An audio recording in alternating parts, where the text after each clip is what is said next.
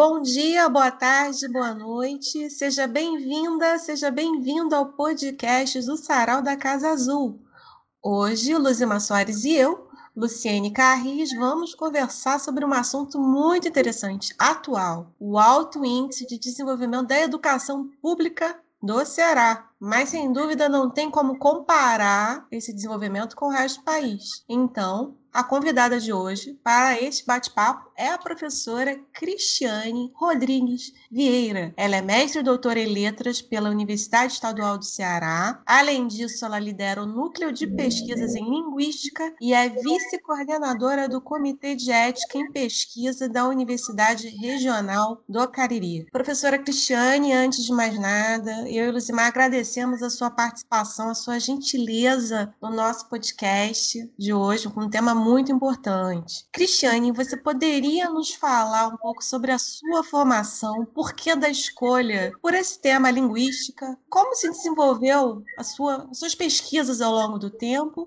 e também sobre o seu trabalho atual como professora e pesquisadora na Universidade do Cariri. Olá, boa tarde, Luciane, boa tarde, Luzimar. Né, antes de tudo, eu agradeço pelo convite das duas em estar participando aqui desse momento no podcast. Bom, então, pegando aí a sua pergunta bem ampla, eu vou dividir em algumas partes, né? E aí o meu interesse começa ainda lá, foi, foi sendo formado na realidade, né? Meu interesse pela linguística e pelas letras foi sendo formado lá na minha infância ainda. Eu nasci em uma família que gosta bastante de ler e que valoriza a educação. Nela, minha avó materna, por exemplo, por muito tempo ela foi escritora de cartas né, na vila onde ela morava, nas décadas de 40 e 50. Então, ela transitava muito bem com a língua escrita, porque quando havia missa lá na, na, na vilazinha onde ela morava, o padre sempre pedia para ela fazer as anotações né, sobre casamentos, batizados. A minha avó foi, por uns dois ou três meses, quem alfabetizou meu pai. A minha mãe foi professora primária, tenho duas tias,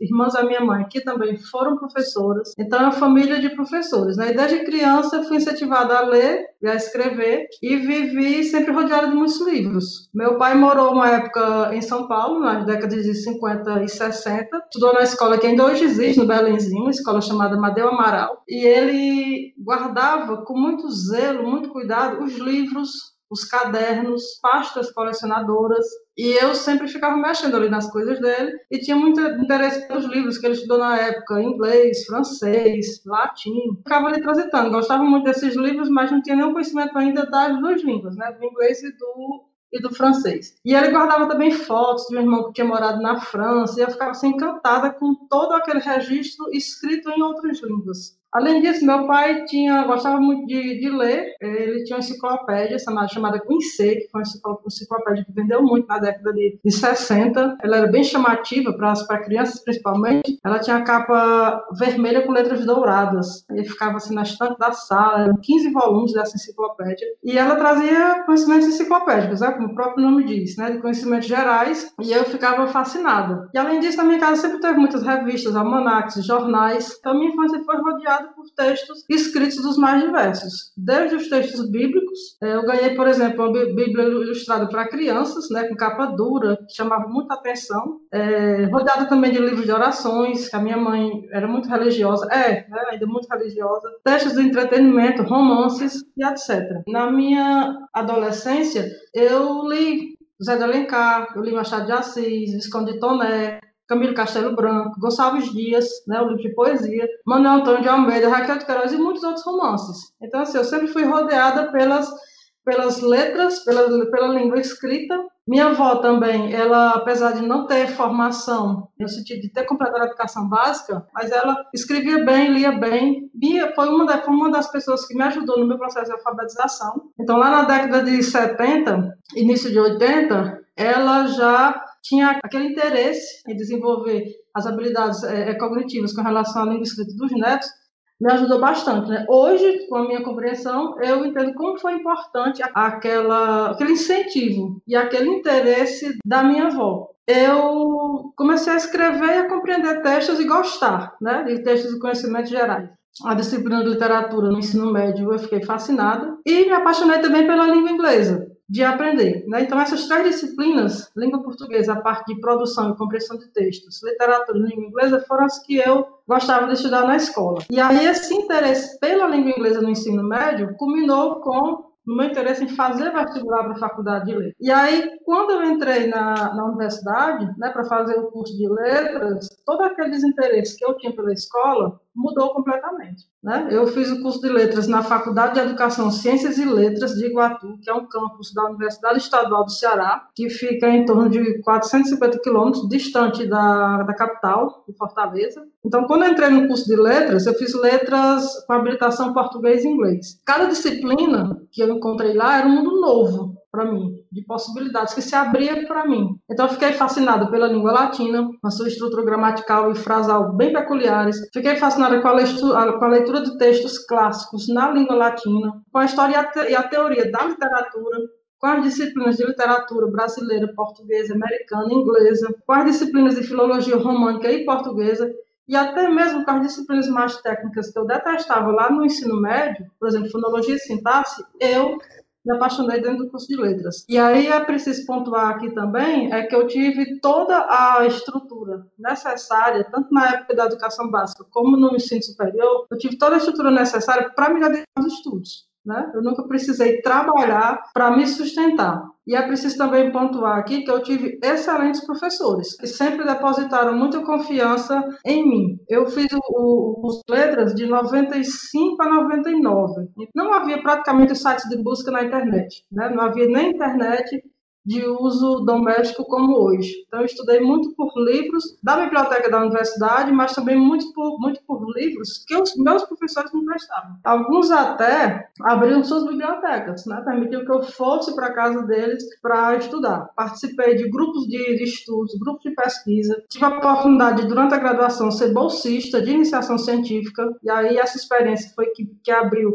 minha mente para a pesquisa, para a produção de conhecimento, né? Foi aí que eu descobri como é que se produz conhecimento. Claro que com a cabeça ainda de, de graduanda. Meu orientador de iniciação científica era um cientista da linguagem. É, era não, né? Porque ele ainda está em, em atividade. Né? Ele continua sendo professor lá da, da, da FECLI. Então, mesmo eu estando fazendo o curso de licenciatura, até o sexto semestre, o curso foi em nove semestres, então até o sexto, mais da metade do semestre, eu não aceitava subir a ideia de terminar o curso e ser professora, né, de entrar na, na docência. Não me era muito bem-vinda essa, essa ideia. Né? Eu achava que não era profissão que eu queria seguir, muito por conta dos relatos, né? de ser uma profissão difícil, de baixa remuneração. Mas aí quis o destino que antes de eu me graduar, comecei a dar aulas de inglês em escolas particulares, né? E em cursos de idiomas lá da cidade onde eu morava. E fui gostando desse contato com as pessoas, né, da troca de conhecimentos e etc. E depois de graduado, aí eu comecei a trabalhar de verdade, né? Entrei de, de cabeça na,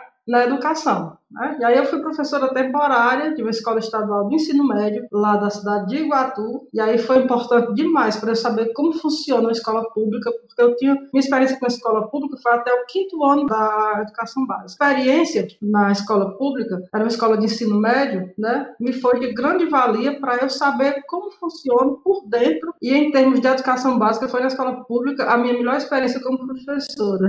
Foi melhor, muito melhor do que as experiências que eu tive nas escolas particulares lugares onde eu já lecionei. E aí depois eu fui professora substituta da FECLI, onde eu tinha me graduado, né, no campus da UES, fiquei lá quase dois anos como professora substituta, e aí essa experiência como professora substituta na UES foi a maior contribuição para a minha carreira como professora universitária, porque a minha experiência na FECLI tinha sido antes como aluna, depois eu entrei como professora universitária, e aí também tinha muita questão do, do afeto, porque aí, em termos afetivos foi uma experiência também maravilhosa, poder trabalhar com meus ex-professores, né, que eu tanto admirava. Lá também eu fui professora de, de alguns ex-professores meus da educação básica, né, que eram leigos e estavam entrando na universidade, de filhos de colegas e etc e tal. Então foi uma experiência muito, muito gratificante. Né? E aí, antes de eu me efetivar na Universidade Regional do Cariri, onde eu estou desde 2003, né, eu ainda trabalhei como professora substituta no Instituto Federal, dando aulas no ensino médio, técnico e superior. E aí foi no Instituto Federal onde eu encontrei a melhor estrutura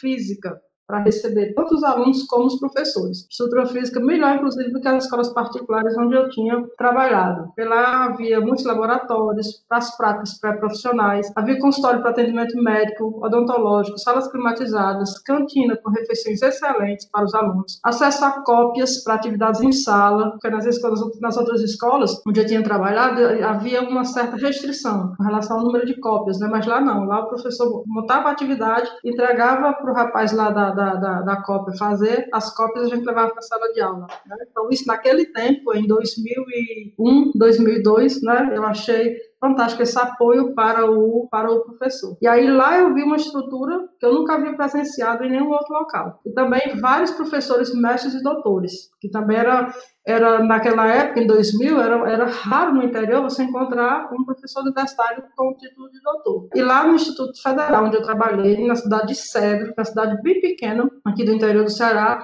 eu tinha colegas que já eram mestres e doutores, que tinham é, recebido incentivo do Instituto Federal para fazerem os seus mestrados e, e, doutorados. Então, toda essa experiência na educação pública e privada, em cursos de idiomas, ensino superior e técnico, me fez crescer intelectualmente e acreditar fortemente também na importância da educação pública e gratuita. E antes de eu me efetivar aqui na UFCA, eu fiz um curso de pós-graduação, Lato Senso, né, em ensino de língua inglesa, e foi aí que nasceu o meu interesse pelo objeto de estudo da minha dissertação de mestrado, que eu faria anos mais tarde em Fortaleza, no curso de pós-graduação em Linguística Aplicada.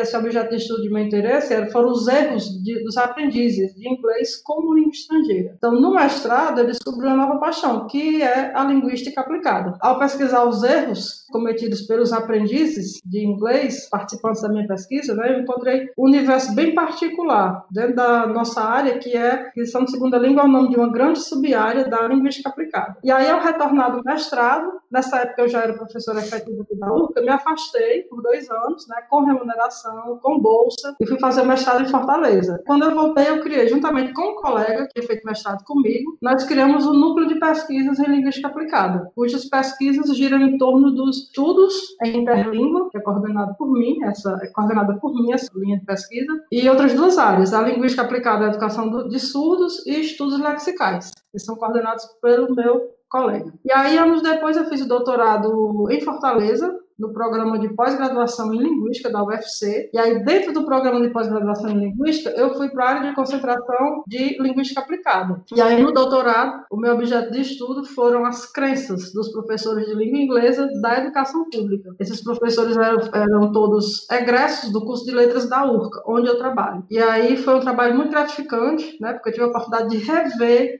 alguns ex-alunos, né, conversar com eles sobre a educação pública, sobre as escolas onde eles trabalham, sobre as universidades, os institutos federais, porque esses egressos, do, os participantes da minha pesquisa de doutorado, eles estão em escolas do, do municipais, estaduais, estão em universidades, estão em institutos federais e aí do país inteiro. Tem uma participante da minha pesquisa, por exemplo, que ela está morando em Macapá. Ela é professora do ensino da educação básica lá em Macapá. De muita é, satisfação fazer esse, esse trabalho. Então, pegando lá o iníciozinho da, da, da pergunta, é, minha escolha, na verdade, não foi pela linguística, né, mas pela mas pelas letras, pelas letras, e dentro do curso de letras eu me apaixonei pela linguística aplicada. E dentro da linguística aplicada, que abriga várias sub-áreas, eu me interesso mais de perto pelas crenças, tanto de alunos como de professores, principalmente aquelas crenças que dizem respeito ao ensino e à aprendizagem de língua inglesa, como os aprendizes desenvolvem suas interlínguas até alcançarem proficiência linguística e competência comunicativa na língua que estão estudando, né, na segunda ou na língua estrangeira, e me interessa por questões relacionadas ao ensino e aprendizagem em geral, né, novas metodologias de ensino. E o grupo de pesquisa que eu coordeno, juntamente com o meu colega, está parado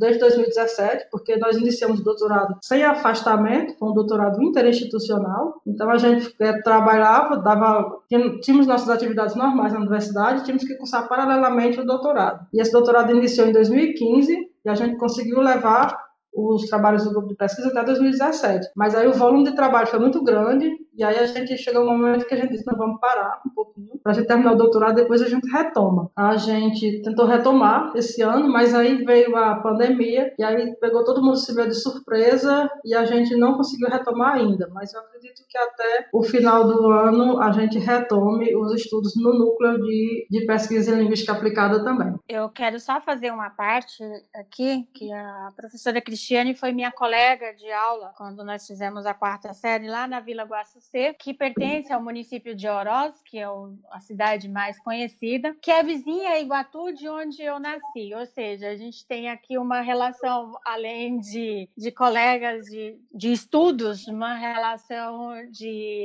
afetiva muito longa. Eu vou dar continuidade aqui nas perguntas, Cristiane. Hoje nós vivemos uma espécie de distopia de uma realidade provocada pela Covid-19. No entanto, em 2019 foi publicado o Índice de Desenvolvimento Educacional. Nesse estudo que a gente teve acesso, a gente leu que 98% das crianças cearenses entre 6 e 14 anos estão cursando o ensino fundamental, o que coloca o estado do Ceará como o melhor no Nordeste e o quinto no país. Em relação ao ensino médio, 73,5% dos adolescentes estão frequentando regularmente as unidades de ensinos públicas e privadas. Você poderia nos falar falar sobre esse desenvolvimento, qual a importância dessa taxa na vida das crianças? Sim, é, essa evolução na educação do Estado do Ceará deve ser comemorada bastante, pois um país não se faz grande sem promover uma educação de qualidade, que alcance a todos e a todas de forma igualitária. É um pensamento que pode parecer clichê, mas é verdade absoluta. Né? Eu diria que é uma verdade universal. Recentemente, em, agora em agosto, o governo do Estado do Ceará anunciou pela primeira vez que pela primeira vez na história do, do Ceará, todos os 184 municípios atingiram o nível desejável de alfabetização. Então, os números mostram que 92,7% das crianças encontram-se alfabetizadas ao término da alfabetização. Ou seja, elas conseguem ler e escrever, elas têm as habilidades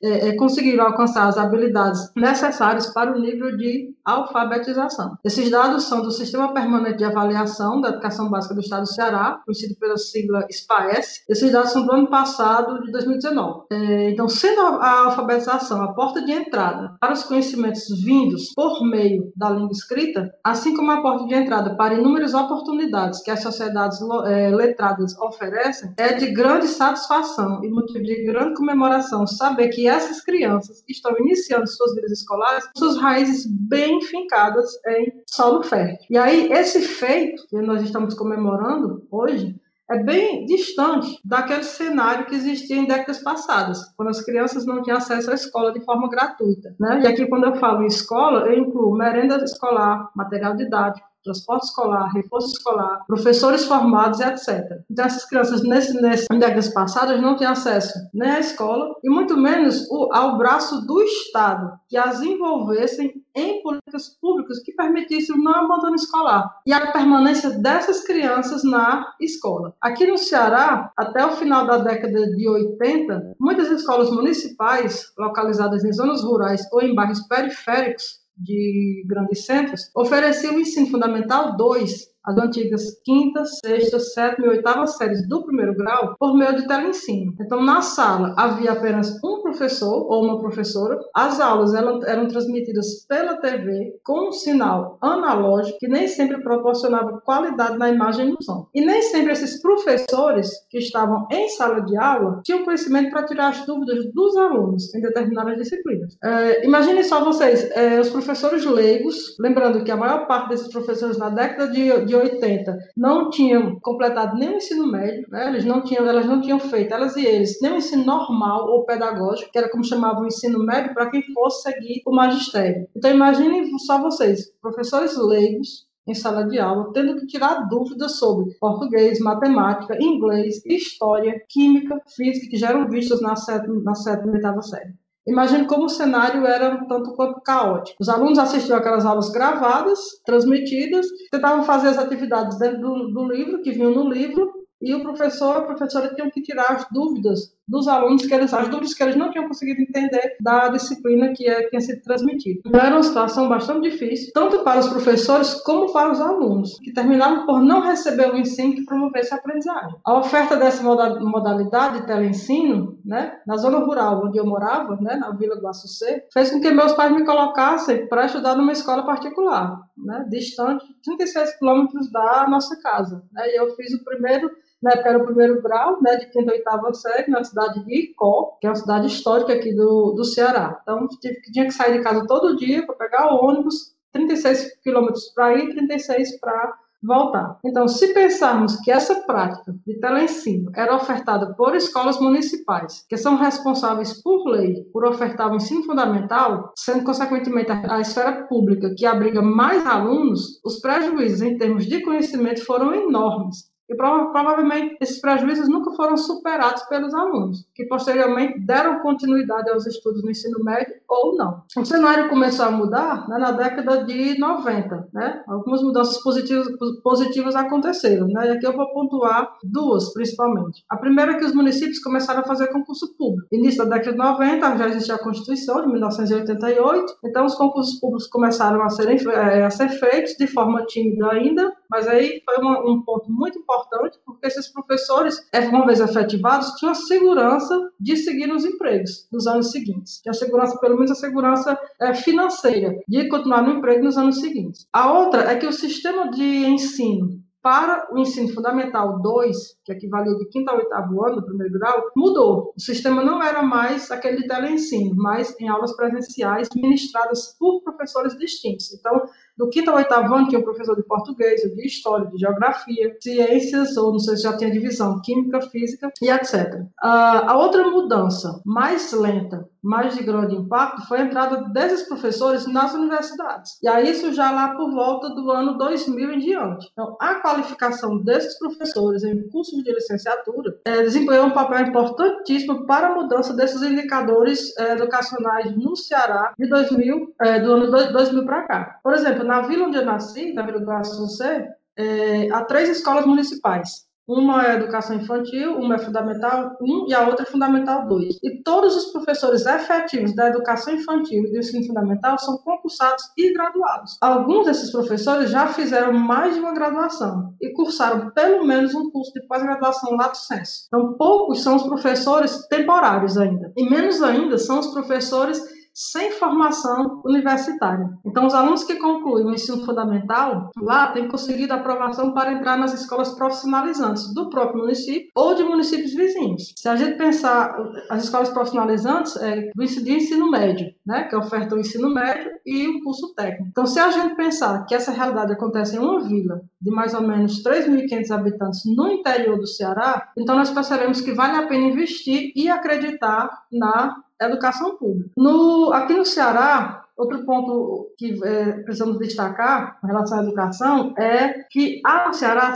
seis universidades públicas, sendo três federais e três estaduais. As três federais são a Universidade Federal do Ceará, a Universidade da Integração Internacional Luso-Afro-Brasileira, a Unilab, e a UFCA, Universidade Federal do Cariri. E as três estaduais são a Universidade Estadual do Ceará, US, Universidade Regional do Cariri, URCA, Universidade Vale do Acaraú, UVA. E existe também o IFCE, Instituto Federal de Educação Tecnológica do Ceará. Né? E há também muitas instituições de ensino superior privadas. Essas instituições são, instituições são universidades, são centros universitários e faculdades. Então, todas essas universidades públicas eu falei agora, essas seis, três federais, três estaduais, mais o Instituto Federal, elas possuem vários campi em diferentes cidades da, e regiões do estado do Ceará. Para se ter uma ideia, só o IFCE, que oferta ensino médio, técnico e superior, possui 32 campi espalhados por todo o estado do Ceará. Então, se juntarmos todas as outras instituições de ensino superior e seus muitos campi espalhados. Há pelo menos um campus em cada cidade do Ceará, ou perto,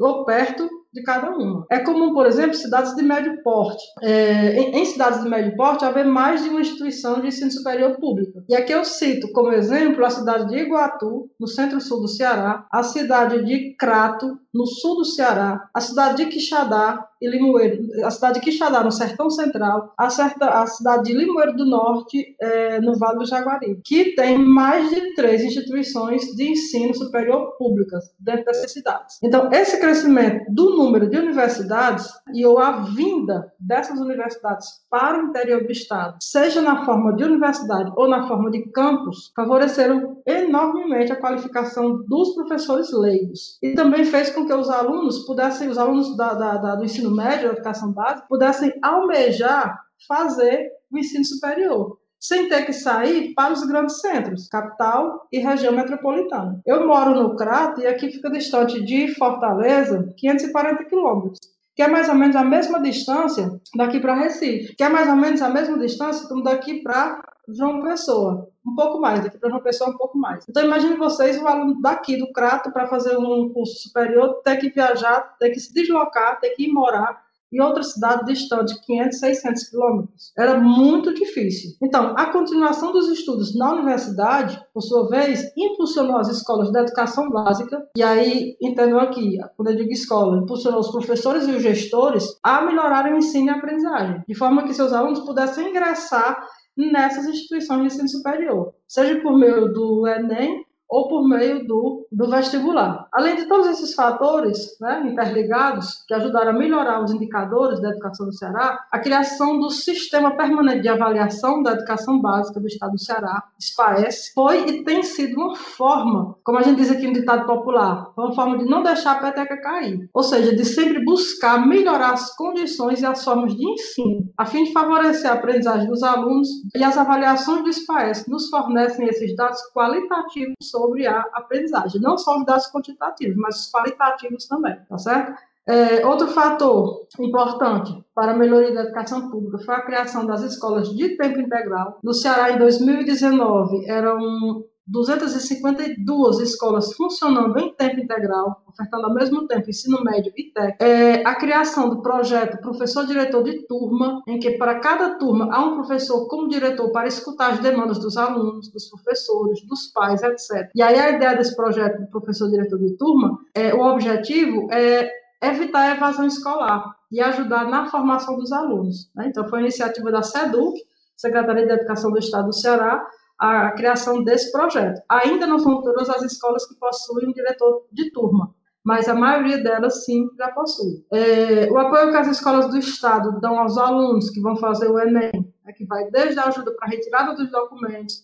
a busca pela isenção de taxa de inscrição, a realização da inscrição, transporte e lanche nos dias de prova do Enem, a preparação desses alunos para o Enem. Em algumas escolas existem aulões específicos só para preparar para o Enem. É outro ponto importante é o desenvolvimento das competências socioemocionais, foi incluído como disciplina, com o objetivo de ajudar no crescimento pessoal dos alunos, né, na construção de projetos de vida e para prepará-los para a vida acadêmica e profissional. Então, todas essas ações têm surtido efeito na melhoria da aprendizagem dos alunos da rede pública do Ceará. Agora, é um trabalho longo, é um trabalho que demanda muito esforço coletivo, é um trabalho que requer muito estudo e muita dedicação, mas que, ao final, é compensador. É, seguindo, seguindo a pergunta né, da Luzimar e o que você colocou, colocou bem, aliás, os resultados divulgados no ano passado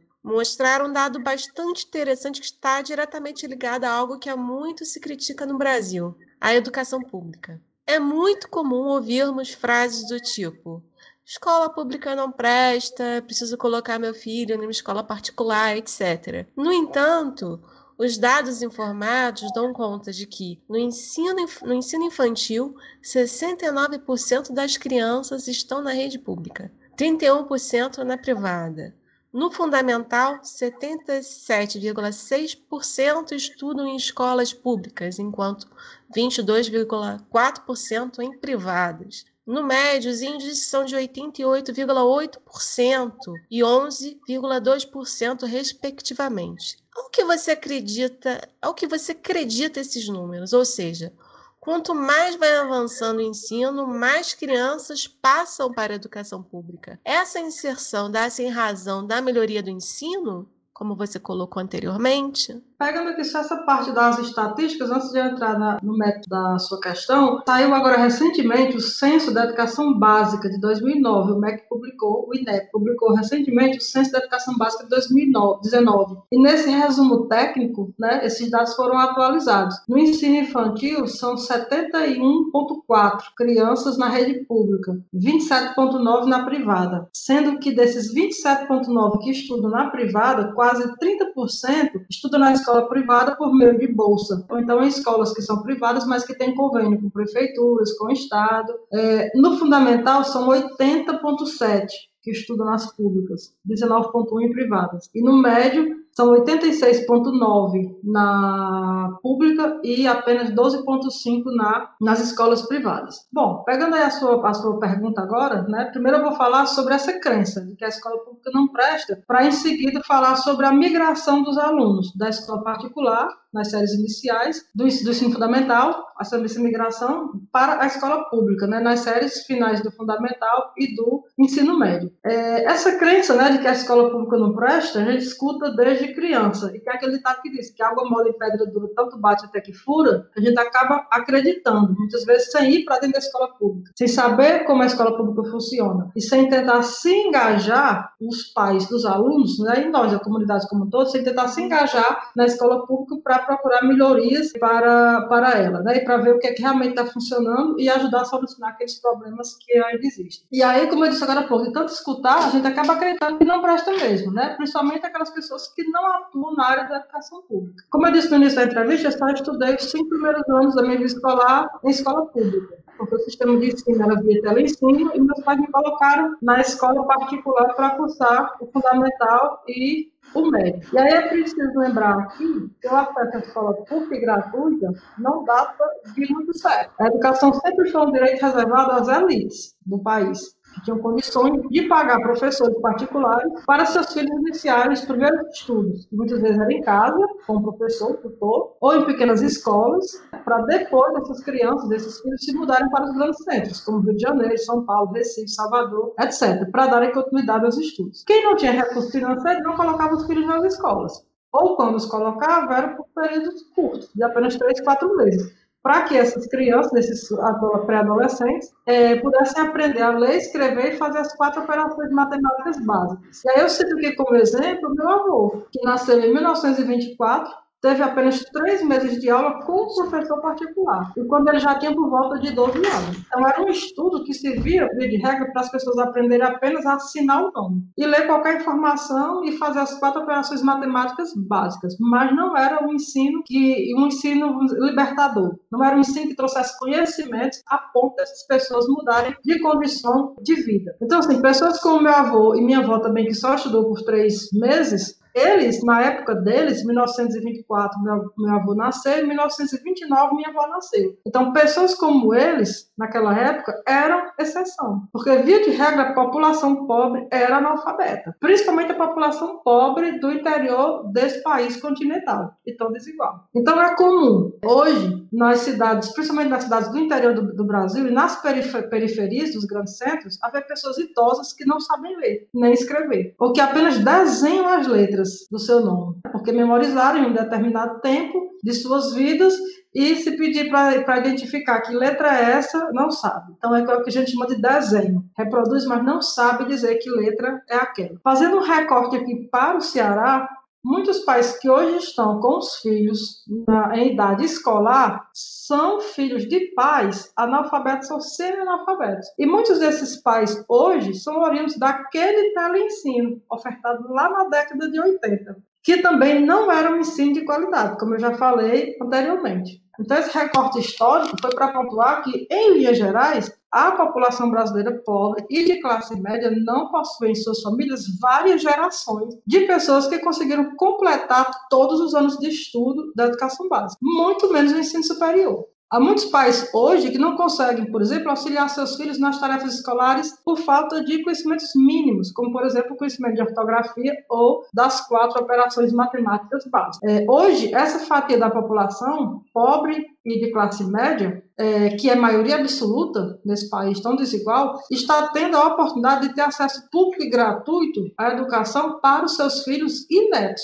Então, mais do que nunca, é preciso que essa população defenda a escola pública. Precisa defender a escola pública. Mas eu estou aqui me referindo mais às pessoas das classes pobres e classe média, média baixa, porque são esses que vivem com o orçamento mais apertado no dia a dia, que não têm condições de colocar seus filhos nas escolas, em escolas particulares. Então, para concluir essa primeira parte, eu elenco aqui alguns motivos que, a meu ver, são centrais na defesa da educação pública. O primeiro é que a maior parte da população não pode arcar com as despesas da educação privada. E aí, quando eu, quando eu digo despesas da educação privada, não é só a mensalidade da escola, é mensalidade, é fardamento, é livro, é o lanche da escola, é o transporte, e tudo e todos os outros os outros as outras despesas que vêm com tudo isso. O segundo ponto é que a educação pública de qualidade e de qualidade é um direito garantido na Constituição Federal a todo cidadão e a todo cidadão e para a qual bilhões de reais de impostos são recolhidos todos os anos. O terceiro motivo é que a classe operária tem que lutar pela escola pública, gratuita e de qualidade para que seus filhos tenham acesso a boas universidades. E que consigam bons empregos, boas colocações no mercado de trabalho quando estiverem adultos. Do contrário, essa desigualdade social nunca vai acabar, nunca vai nem diminuir, porque os bons salários ficaram sempre com os filhos das classes altas ou médias altas, média alta, como estou chamando, né, e nunca vão para a classe pobre e classe média e classe média baixa, né, que é a classe classe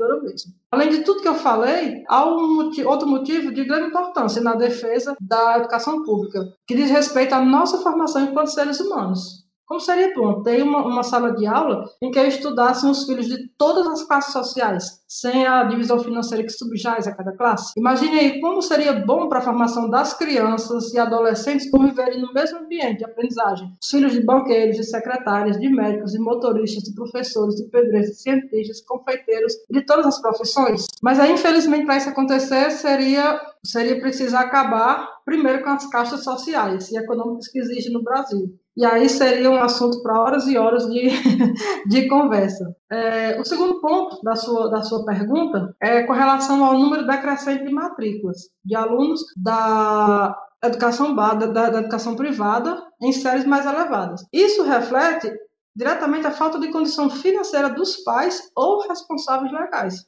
por essas crianças e adolescentes. Aqui no Crato, cidade onde eu moro, por exemplo, né, é uma cidade de médio porte, aqui do Ceará, com uma população estimada de em 133 mil habitantes, dados do IBGE de 2020. A mensalidade para as séries do ensino médio, em uma escola particular, gira em torno de 800 a 1.200 reais, só a mensalidade. A renda per capita daqui do Crato em 2017 também segundo o IBGE, foi de R$ 11.772,70. Então a conta não fecha.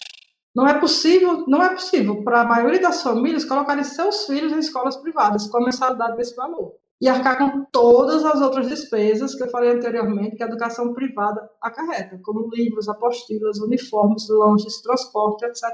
Então, para a classe trabalhadora, além de todas as despesas que a educação acarreta, pagas pelo Estado, ter filhos estudando na escola pública também se justifica por vários motivos. O primeiro motivo, né, eu elenquei aqui uns uns quatro. O primeiro motivo é que os alunos que estudam em escolas públicas podem concorrer a vagas nas universidades públicas por meio de cotas para alunos oriundos de escola pública. Então, isso é uma vantagem muito grande para os pais. Porque o aluno se formou na escola pública, ele vai poder entrar numa universidade pública também, sem que o pai precise pagar. Pelas aulas, pelos livros, pelas apostilas, etc. E tal. Lá na educação básica, né, que eu estou falando. Não, não vão precisar pagar por apostilas, livros lá na educação básica. O segundo motivo para essa defesa da escola pública é que algumas, algumas universidades não cobram taxa de alunos de escola pública para fazer a inscrição no vestibular.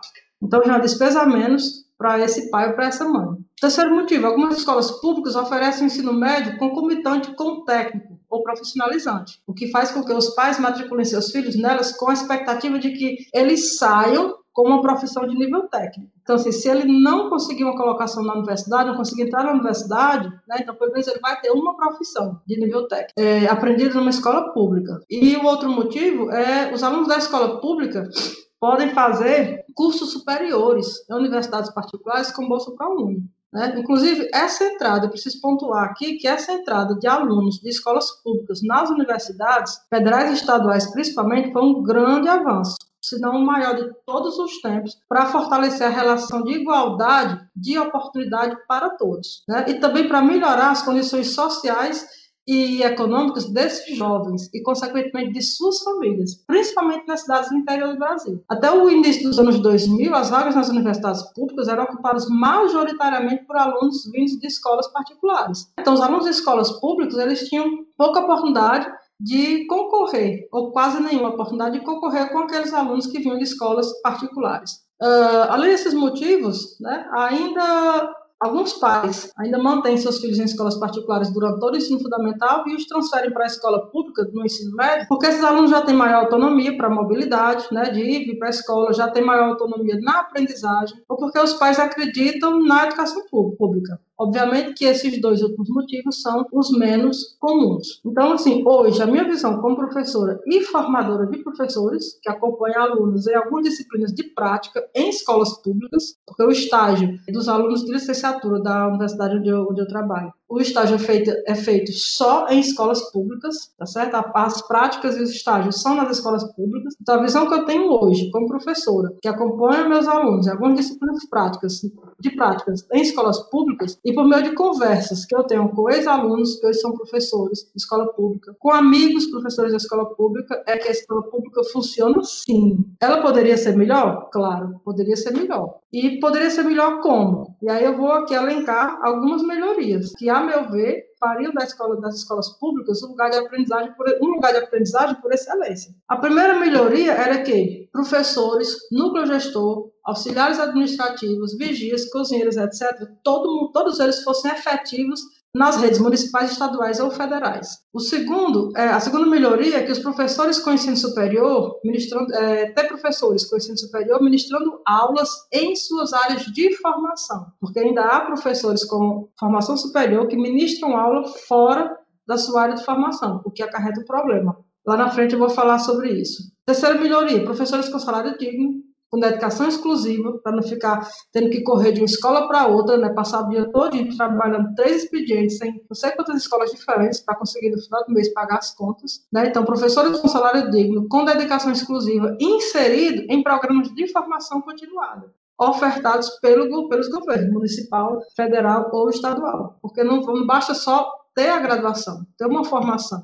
É preciso ter a formação continuada, porque a ciência avança. A ciência dizia uma coisa em 2000, hoje ela pode dizer outra coisa diferente. Né? Então, é preciso que essa formação continuada aconteça é, constantemente. É, a quarta melhoria, possibilidade de afastamento desses professores com remuneração para fazer cursos de pós-graduação estricto sensu, mestrado e doutorado. Quinta melhoria, professores com carga horária reservado para o planejamento de aulas, execução de projetos e para correção de atividades. O professor não pode levar, eh, trabalhar 200 horas trabalhar dois turnos, manhã e tarde, manhã e noite, tarde e noite, na escola e levar a atividade para casa, corrigir atividade em casa, preparar a atividade em casa, porque é desumano esse trabalho de três turnos. Então é preciso que dentro da carga horária desse professor, de 200 horas mensais, de 40 horas semanais, haja algumas horas que sejam direcionadas para esse planejamento, para essa correção de atividade, para que esse professor possa fazer o projeto, desenvolver o projeto dentro da escola. A sexta melhoria, as escolas, escolas com infraestrutura adequada para ofertarem aulas em tempo integral. E aí, quando eu falo em estrutura adequada, é estrutura física, né? como banheiros,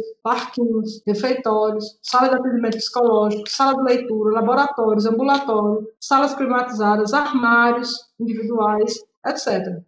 E essa estrutura, ao meu ver, essa estrutura deveria, deveria é, ter tanto nas escolas profissionalizantes ou não, como nas, como nas escolas apenas de tempo integral. É, sétima melhoria, apoio psicológico para pais, alunos, professores e funcionários em cada escola e em tempo integral. Enquanto a escola estiver funcionando, ter lá o apoio psicológico. Oitava melhoria, acompanhamento dos pais nas atividades realizadas pela escola. É a vinda dos pais para dentro da escola inserir os pais para participar ativamente da vida dos filhos na escola, né? para saber o que está acontecendo, quais são as atividades que estão sendo desenvolvidas, como eles, os pais, podem é, é, ajudar os filhos nessa, nessa empreitada que é a, a, conclusão da educação básica, que é o término do, do, ensino fundamental, do ensino médio e a entrada na universidade. E por, por último, a outra melhoria, né, é porque eu, que eu vejo é o número reduzido de alunos por sala que na minha concepção deveria ser de 25 a 30 no máximo. É inconcebível uma aula ser uma aula, uma aula de qualidade, você ter, você ter numa sala 50, 60 adolescentes ou pré-adolescentes. Não há rendimento para essas aulas com desse tanto de adolescentes em sala. Né? Então, de 25 a 30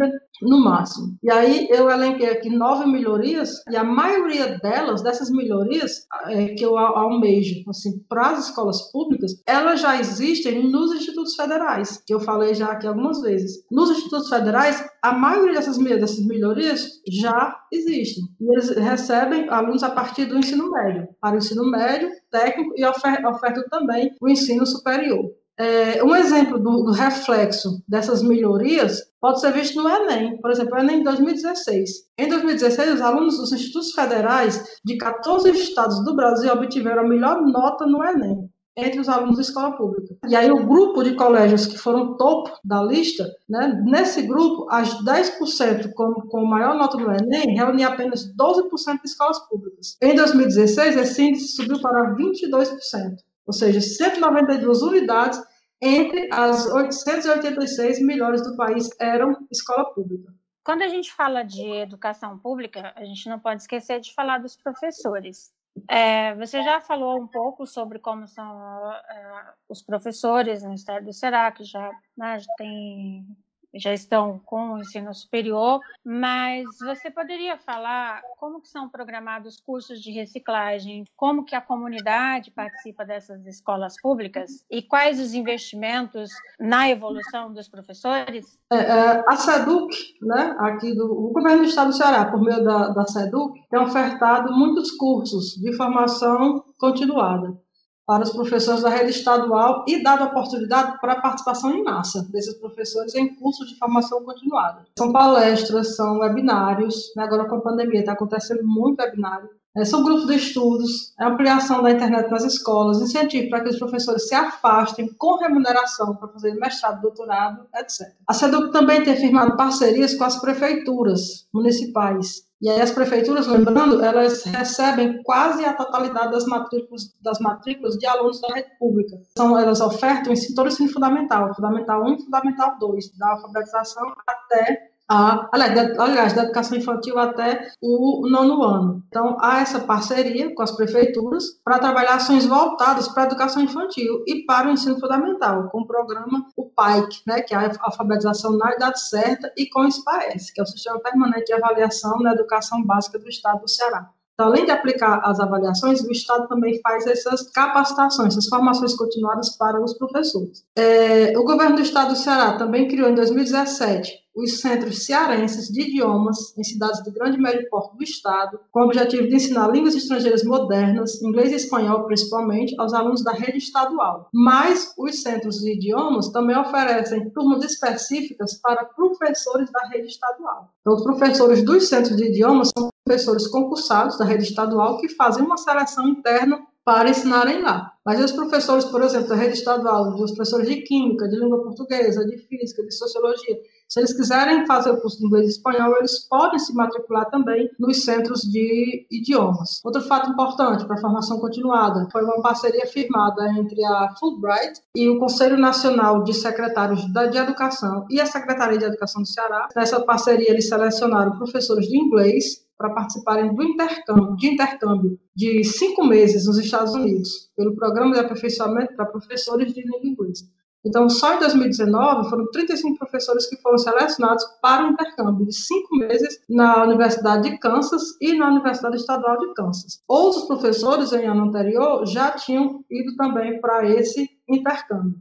Quanto aos professores da rede estadual, da, da rede municipal, né, eu vejo que ainda há necessidade de formações continuadas mais robustas. Algumas escolas da rede municipal, infelizmente, ainda abrigam em seu quadro professores leigos, né, sem formação superior e não concursados, e abriga também muitos professores que estão atuando fora de sua área de formação. E aí, tanto o professor leigo como aquele que atua fora de sua área de formação impedem maiores avanços na aprendizagem dos alunos. Só para ilustrar, como é, por exemplo, que um professor licenciado em matemática pode dar aula de inglês, de forma que promova a aprendizagem dos alunos. Ou vice-versa. O professor formado em letras em inglês dando aula de matemática. Não vai dar certo, a conta não vai fechar no final, alguém vai ficar no prejuízo. Então, da mesma forma, como pessoas sem formação docente podem se armar de todo aparato didático-pedagógico e de conhecimentos pertencentes ao conteúdo a ser ensinado sem ter tido um único dia de formação em um curso de licenciatura. Né? Infelizmente, essa ainda é uma prática recorrente em escolas municipais, principalmente aquelas situadas em cidades pequenas e em zonas rurais. E aí a educação né, não pode não deve ser deixada a cargo apenas da escola. Os pais precisam frequentar as escolas, como eu disse agora há pouco. Eles precisam entender os procedimentos adotados nas escolas, precisam conhecer as rotinas escolares dos filhos, dos professores, dos gestores escolares e precisam atuar firmemente na educação dos filhos, no sentido de incentivá-los a estudar. Sem a participação dos pais, da família, os professores não podem fazer muitas melhorias sozinhos. E aqui eu cito o meu próprio exemplo. Como geralmente eu não gostava da escola em si, se meu, meus pais não tivessem persistido, insistido, tanto, não tivessem participado tão ativamente da minha vida escolar, eu talvez não tivesse concluído nem o ensino médio e teria entrado para as estatísticas, né, das mulheres da minha faixa etária, oriundas da zona rural, de cidades pequenas do interior do, do Nordeste. É, o filósofo, filósofo Jean-Jacques Rousseau, um dos principais representantes do iluminismo francês, ele defendia a liberdade de pensamento em uma de suas famosas obras, Emílio ou da Educação. Ou seja, para ele, o homem só seria livre de verdade quando ele conseguisse pensar por si próprio, quando se libertasse de seus tutores intelectuais. Ao longo dos séculos, surgiram outros pensadores?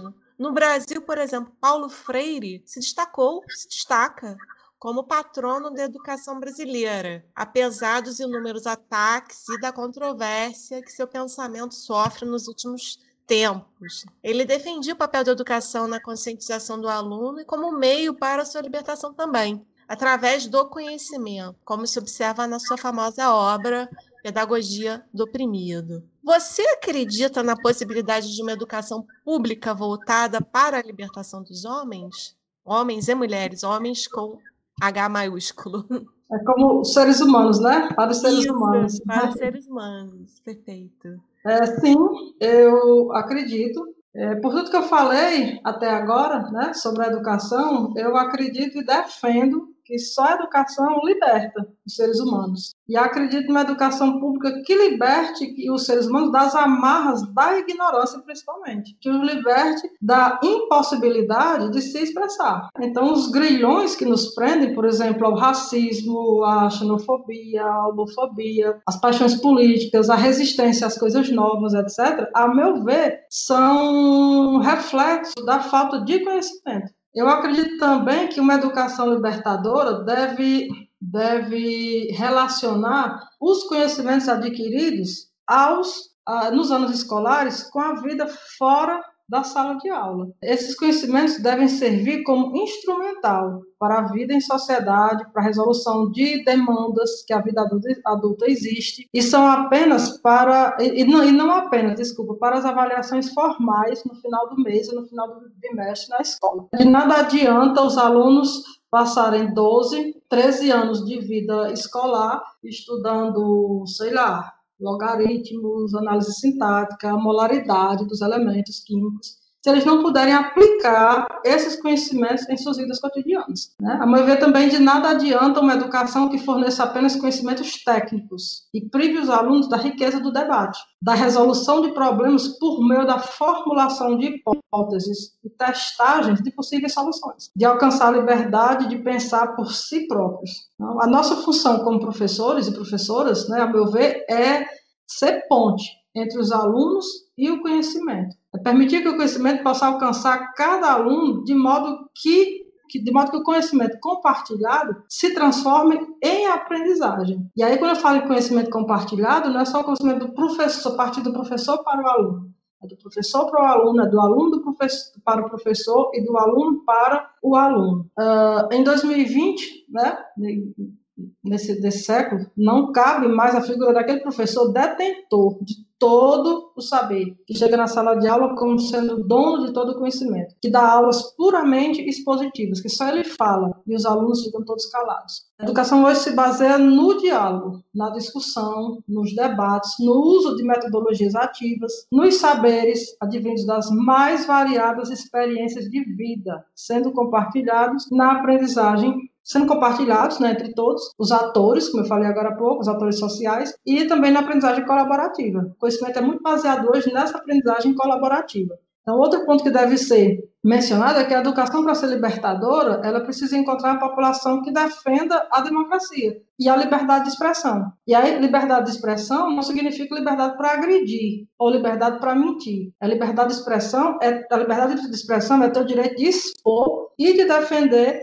seus pensamentos, né? sem ser cerceado por ninguém. Então, depois dessa, dessa gestação do conhecimento na escola, a liberdade nasce para ser desenvolvida e praticada na vida adulta, principalmente. Pois é nesse período que nós podemos fazer nossas próprias escolhas a respeito das mais variados, dos mais variados assuntos. É onde nós somos testados, é onde o nosso conhecimento é testado, é na vida adulta. Então, quanto maior for o conhecimento, maiores serão as nossas múltiplas visões acerca de determinado assunto e de como re é, é, resolver determinadas demandas que nos chegam na idade, na idade adulta. Perfeito, Cris. A gente estava conversando aqui, é, vendo tudo o que você estava colocando, e nos surgiu uma última pergunta, se você não se importar de responder. Porque, assim, como que a gente está vendo esse processo de ensino hoje, no momento da pandemia, professores, como você bem sabe, estão sobrecarregados. Há também uma precarização da profissão, falta de tecnologia para acesso de muitos alunos, né, principalmente se tratando de rede pública, dos, dos alunos mais pobres. Como que você vê o resultado disso para a educação? Há realmente aumento de abandono da escola agora no período da pandemia? Os alunos estão sem frequentar? Como que você está vendo esse cenário? É, na educação básica, eu não tenho os dados assim mais de perto da educação básica porque eu não estou presente na educação básica. Mas assim, na, em conversas que eu tenho tido com algumas colegas, né, que são da educação básica, elas estão dando, dando aula no meio remoto. É, os alunos têm recebido tablets, têm recebido pacotes de dados, alunos da educação básica do estado, dos municípios não, porque o município é outra esfera administrativa. Mas o Estado tem fornecido é, tablets, tem fornecido chips com pacotes de dados para esses alunos. E o que algumas amigas minhas, minhas têm dito é que numa sala de 40, 16 participam, muitos, muitos ficam, é, marcam a presença, mas elas conversam com eles, eles não respondem, ou seja, estão logados mas não estão participando da aula. E aí é onde entra a responsabilidade dos pais. Né? Esses adolescentes estão em casa sozinhos, ou os pais estão em casa acompanhando esses adolescentes, eles estão ou não estudando, assistindo às aulas por meio remoto. É uma dificuldade muito grande para a educação básica, essas aulas por meio remoto, por meio remoto é muito difícil. Para o nível superior, que é o meu caso,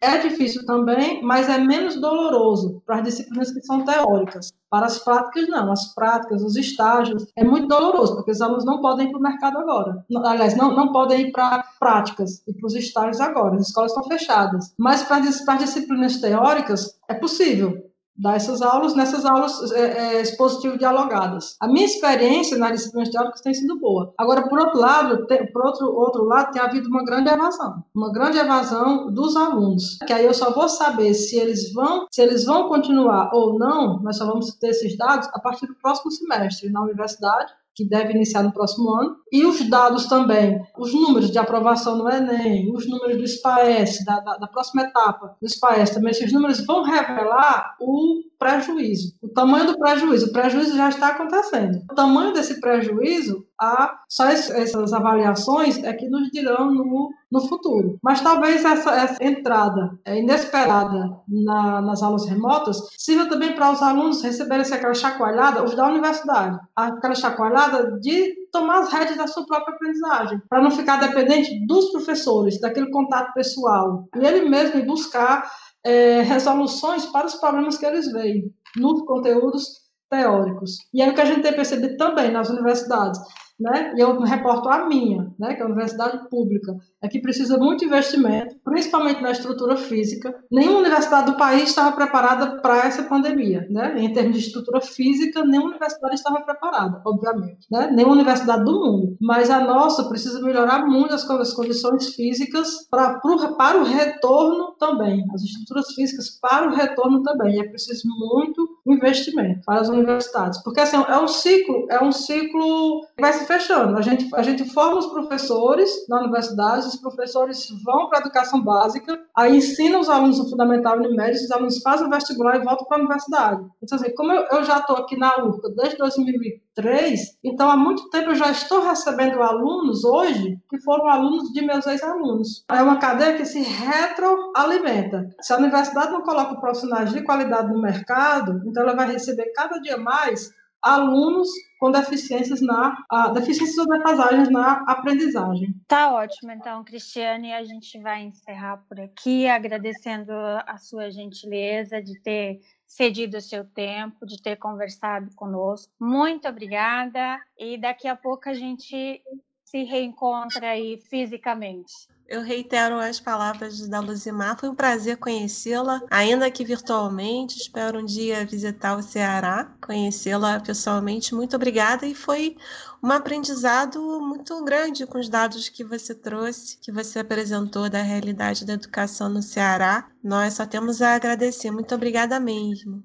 Que agradeço eu, foi um prazer muito grande revê-la, Luzimar, conhecer a Luciene, tá certo? Estou à disposição, se quiserem conversar depois sobre outros assuntos, se quiserem vir conhecer aqui fisicamente o Cariri Cearense, podem vir, estão convidadas, tá certo? A região é uma região riquíssima, né? Vocês vão, vão gostar.